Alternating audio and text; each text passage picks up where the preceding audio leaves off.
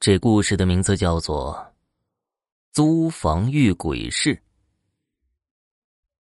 小时候六岁左右，舅舅和我爸妈一起做生意，姥姥帮忙。后来舅舅结婚，在做生意的门店附近找了个房子，是租的。找到一家六楼一室，有个长长的走廊和一个小厨房，因为离门店近。我和姥姥就把厨房改成了小卧室住，厨房间隔着长长的走廊，正对入户门。自从我们住进来之后，总感觉有异样，比如说呀，总会感觉在屋子里边走的时候，后面有人跟着，我每晚都会做死人的噩梦等等这样的诡异事情。但我那个时候人小胆大，未觉得有什么异常的。家里大人也觉得不对，但因为生意忙，也就没深究。直到那天晚上，那天晚上，姥姥面朝入户门方向躺着，但迟迟睡不着。后来睁眼想看看的时候，忽然发现入户门上有一个站立的人影儿披头散发，两手高举。他第一时间也没反应过来，低喝了一声：“谁呀？”那影子闻言，手臂还晃了晃。姥姥赶紧打灯去看，发现什么都没有。后来越想越怕，第二天跟我妈妈说，都心里泛起了膈应。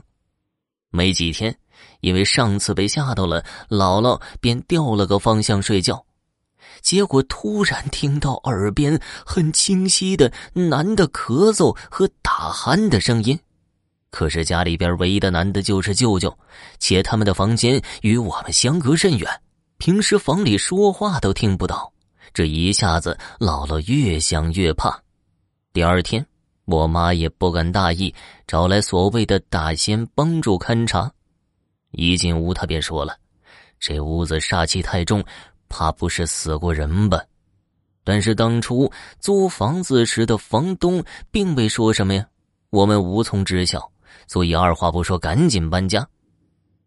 搬家的那天，进进出出的邻居闻声出来了，倚着门框看着我们折腾，看我们马上要走了，便问道：“你们不知道他们家的事儿啊？”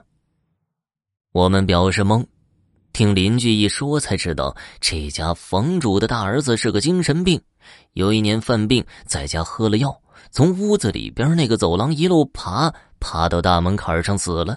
当时的姿势就是两臂伸到前方，披头散发，和姥姥那天晚上看到门上的影子是一模一样。我是个无神论者，但对鬼神之说很感兴趣，加上小时候有过这个经历，更是有图有真相，这种未知感想想都刺激呀。听众朋友，本集播讲完毕，感谢收听。